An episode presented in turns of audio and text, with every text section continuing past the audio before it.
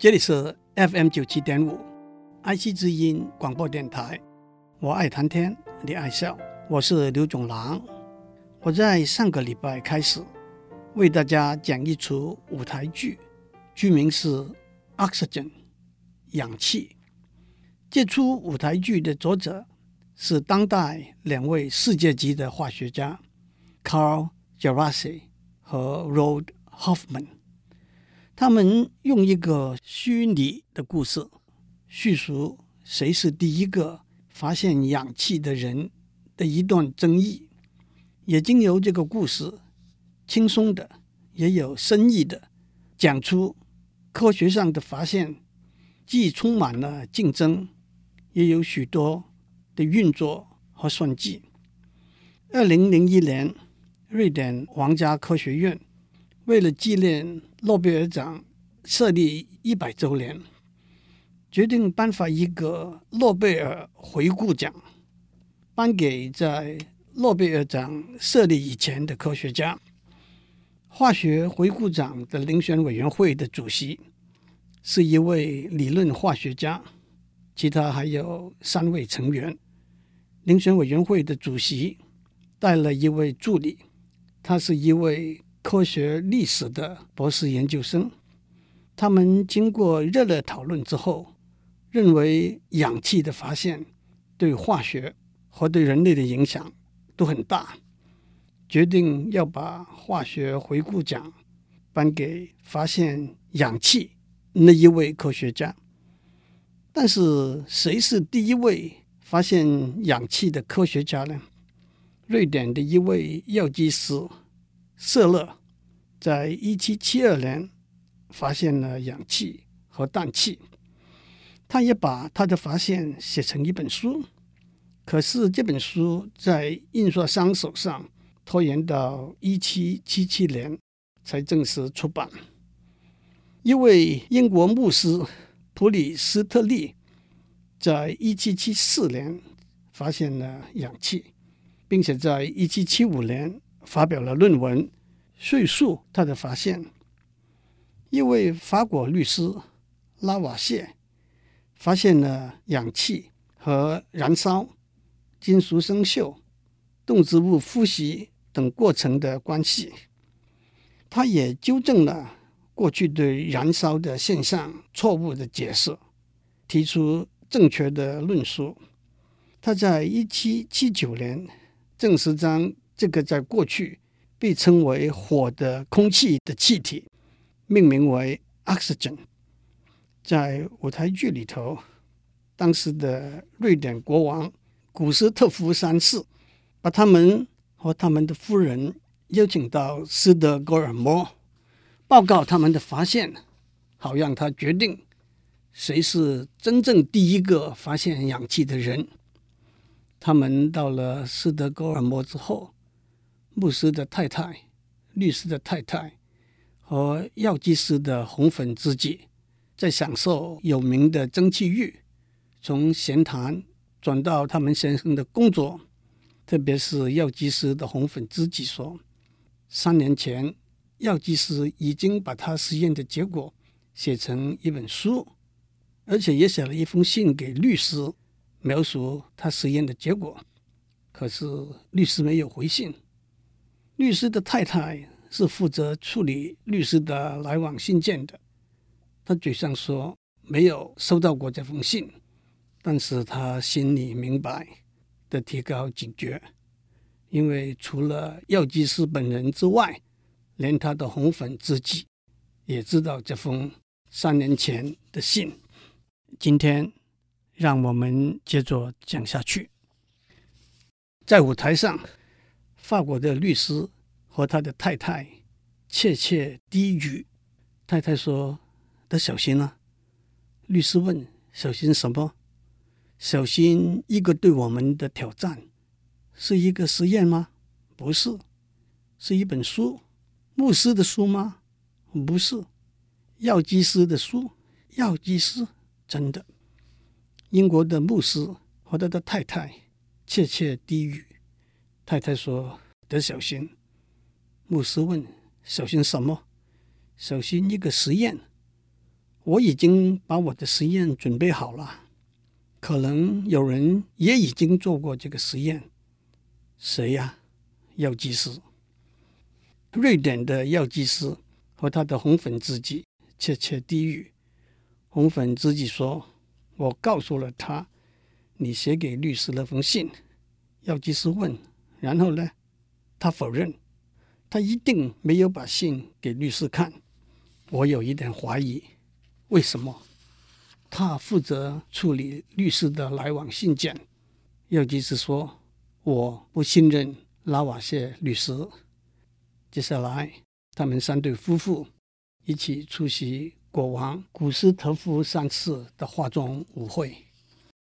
在舞会开始以前，药剂师遇到从法国来的律师。您老远来到瑞典，真是太好了。我从来没有离开过瑞典。国王的邀请怎么会不来？不过，虽然大家都知道国王对科学的热衷，但是他对气体化学也很通吗？也许吧。还深入到想要确定谁是第一个发现氧气的人吗？也许吧。虽然国王的邀请我们不敢不来，不过到底是谁在背后给国王出主意的人呢？宝格曼教授，他是我们瑞典最顶尖的科学家，也是律师打断他的话说，也是您最有力的支持者。药剂师回应说：“那没有什么不好啊。”律师说：“宝格曼教授虽然对有机和无机化学的分类做了很大的贡献，但是在气体化学这个领域。”他从来没有做过什么研究，他把我们三个人找来，是不是要在我们面前让瑞典出出风头啊？这个时候，英国的牧师也走过来了。药剂师特别提醒大家，国王的规定是让别人重复自己的实验，那才是明确的验证。他们三个人散开之后，药剂师遇到律师的太太。药剂师问律师的太太：“我了解您处理您先生的来往信件，您怎么知道啊？”莎拉告诉我的。莎拉是药剂师的红粉知己的名字。他什么事情都会告诉您的吗？他是一个诚实的人。我倒有一个问题。莎拉提起三年以前我寄给律师那封信。哦，我的先生在那边等我，我的失陪了。牧师又碰到律师的太太，牧师说：“我还记得三年以前我到巴黎去。”律师太太说：“是啊，我们一起吃晚饭。”牧师说：“您当英文翻译。”律师太太说：“我尽力而为而已。”您是否也相当满意？我在想，您有没有把每句话都翻成法文告诉您的先生呢？我的英文比较差吧？夫人的英文是非常好的。在国王的化妆舞会上，律师和他的太太在大家面前载歌载舞的做表演。律师扮燃素 （phlogiston），试图解释燃素的理论。律师太太扮氧气，一一指出燃素的理论的缺失，更宣称氧气是律师发现的。药剂师、牧师和他们的夫人都很不爽。时间拉回到几年以前，药剂师和他的红粉知己在他们的家里，药剂师躲在小房间里头做实验，得进来吃饭了。我需要点时间。把宝格曼教授寄给我的矿石溶解分析。宝格曼教授是我们瑞典最杰出的一位化学家。有一封来自印刷商的信，没有书吗？他答应会把书印出来，但是什么时候啊？我去年就把书写好，他慢吞吞的。不要急，大家都晓得你的研究工作，只有几个朋友晓得。这本书才会把我的结果传播广远。等一下，让我写完这封信。给谁呀、拉瓦谢，那个法国化学家，他有很好的仪器。我要在信里头请他重复验证我的实验。为什么要找他呢？因为我发现的是一种新的气体，让全世界的人都知道我的发现的最好办法，就是请最好的一位科学家重复验证我的结果。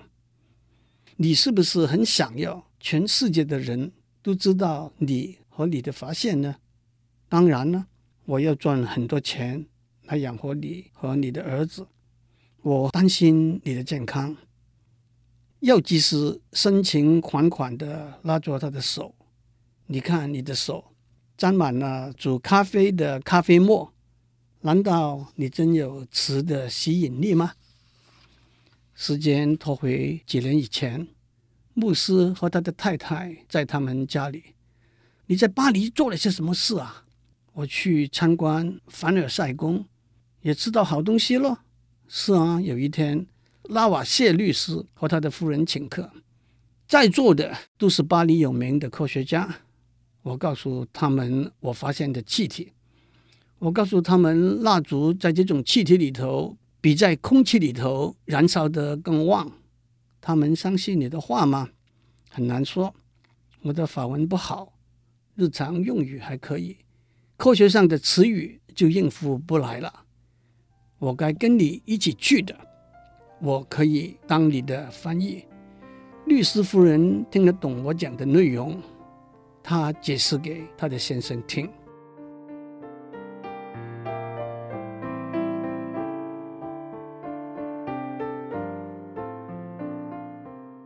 时间拉到二零零一年，诺贝尔回顾奖遴选委员会第一次会议之后一个礼拜，第二次会议在进行中。主席说：“首先，让我们决定什么是化学里头最重要的发现。似乎大家已经有了共识，氧气对人类是最重要的。但是，氧气对人类本来就很重要。发现以前和发现以后。”都一样啊，主席说，我们也不必在这个点上下功夫。也许一个简单的理由是氧气带来化学里头最重要的一场革命。那我建议考虑法国的律师拉瓦谢。你说他领导的化学革命发生在氧气发现之前吗？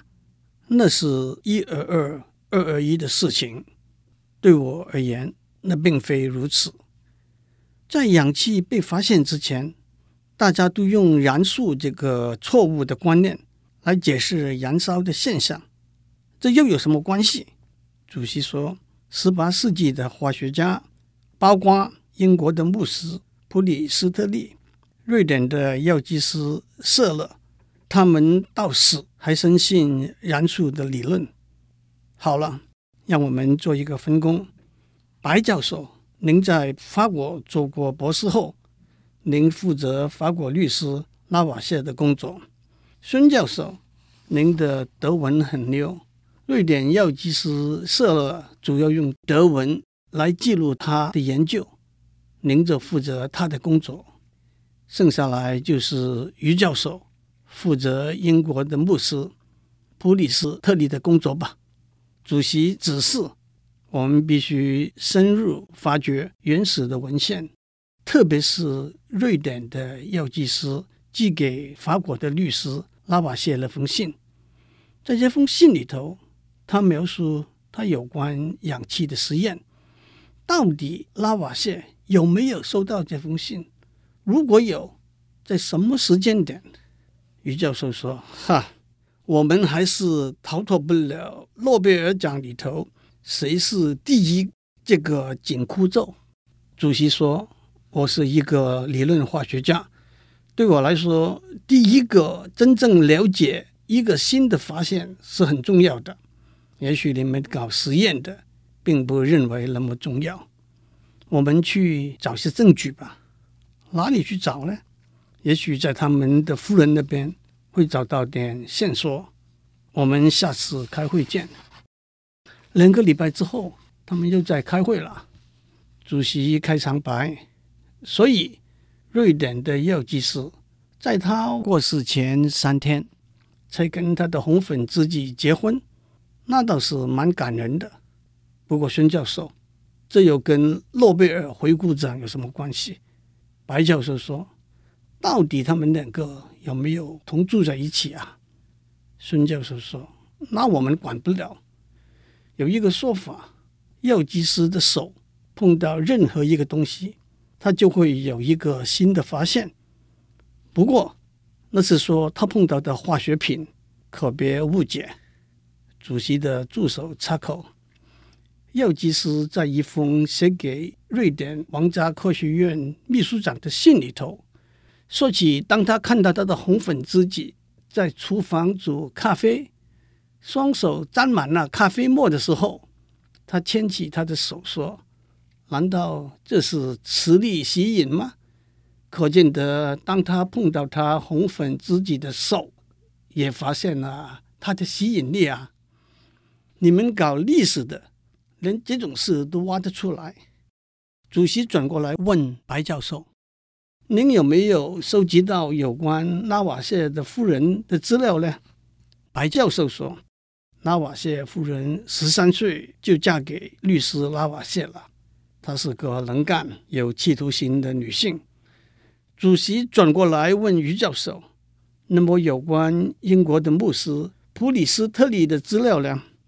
他出版了很多论文和书，有关教育、政治、社会等等。”白教授说：“那么化学只是他的一个副业而已了。”于教授说：“等一下，他写了十二本书，五十篇论文。”都是和科学有关的。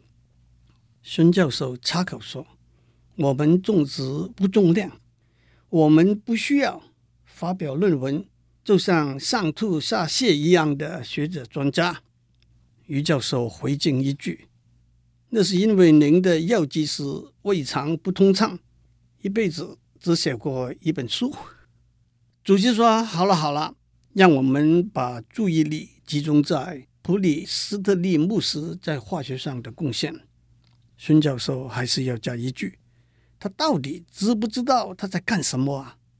还是在乱中摸索而已？于教授说：首先，普里斯特利牧师有进取心和企图心，他要别人知道他实验的结果，而且拉瓦谢律师也用他的实验方法来制造氧气。主席说：好吧。让我们谈谈药剂师舍勒的信。到底律师拉瓦谢有没有收到这封信？有没有仔细看过这封信？白教授说，拉瓦谢自己从来没有提起过这封信。但是在一百年之后，那是一八九零年，一位法国科学历史家在拉瓦谢的文件里头发现了这封信。孙教授指着这封信的影本说：“你看，这是舍勒的签名，日期是一七七四年九月三十日。”主席的助理插口说：“但是这并没有证明拉瓦谢曾经看过这封信啊。”白教授说：“你凭什么这样讲？”助理说：“这是一个历史家应有的怀疑。”散会了。主席的助理在收拾文件，白教授跟他搭讪：“哦，原来你是一位历史学家。”助理把话锋转过来：“我倒觉得很意外，我发现你们的态度并不如我想象中的科学家对科学应有的态度。你们总是在争论谁是第一。我以为科学研究的核心价值是好奇心。”我体会到药剂师的好奇心，可能牧师也有相当的好奇心，可是拉瓦谢呢，那就难说了。我也不光是指他们，也包括你们在内。白教授说：“您把科学和科学家混为一谈了。科学基于好奇心，科学家重视的是领先、权力和金钱。”我们的主席也说过，追求第一名所带来的荣誉是科学家通有的职业病。欲知后事如何，且听下回分解。祝您有个平安的一天。有一副挂在古老戏台上的对联：“凡事莫当前，看戏不如听戏乐。为人须顾后，上台终有下台时。”